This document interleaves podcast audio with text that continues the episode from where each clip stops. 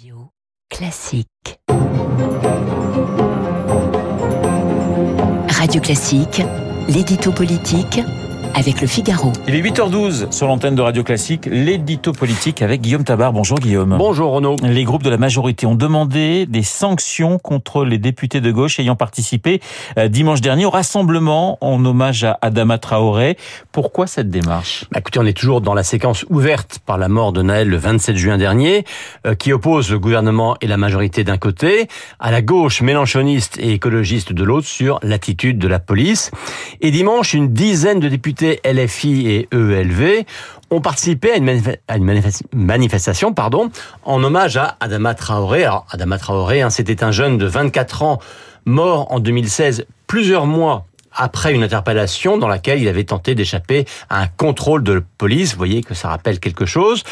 Et une partie de la gauche en fait la victime emblématique des supposées violences policières, alors que d'une part, la responsabilité des forces de l'ordre n'a pas été formellement établie, et ensuite que l'ensemble de la famille Traoré se distingue par des actes, on va dire, pas tous recommandables. Alors, il faut savoir hein, que la manifestation de dimanche était interdite par la préfecture euh, sera proximité avec les événements de Nanterre, laissant craindre un réveil des violences.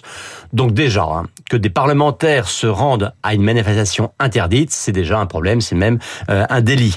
Ensuite et surtout, euh, cette manif a été rythmée par le slogan tout le monde déteste la police, sans que les Éric Coquerel, Louis Boyard, Sandrine Rousseau ou autres ne quittent le cortège, ni ne condamnent ce slogan, ni pendant, ni après la manif.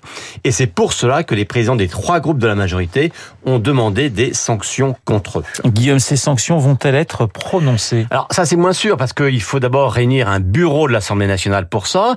Et vous savez, en principe, les instances parlementaires ne peuvent sanctionner un député que pour des propos ou des attitudes dans l'enceinte de l'Assemblée pas pour l'ensemble de ses faits et gestes politiques et c'est normal. Alors, euh, vous me direz que le LFI Thomas Porte avait bien été sanctionné euh, pendant le débat sur les retraites parce qu'il avait foulé au pied un ballon à l'effigie d'Emmanuel Macron, mais la raison invoquée c'était le tumulte que cela avait provoqué ensuite au sein de l'hémicycle. Bon, mais ici en fait, peu importe les sanctions. La démarche de la majorité, elle est politique. Il s'agit de ne pas laisser passer la dérive de LFI d'une partie des Verts, notamment dans leurs propos sur la police, des propos qu'ont conduit, on le sait, Elisabeth Borne et Gérald Darmanin et d'autres aussi, euh, à dire qu'ils étaient sortis du champ républicain. Cette attaque est-elle fondée?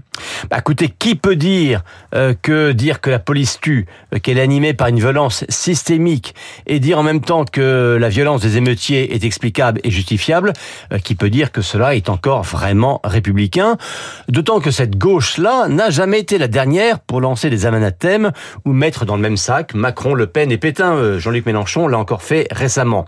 Alors cette dérive n'est pas neuve, mais elle mérite effectivement que le signal d'alarme soit tiré.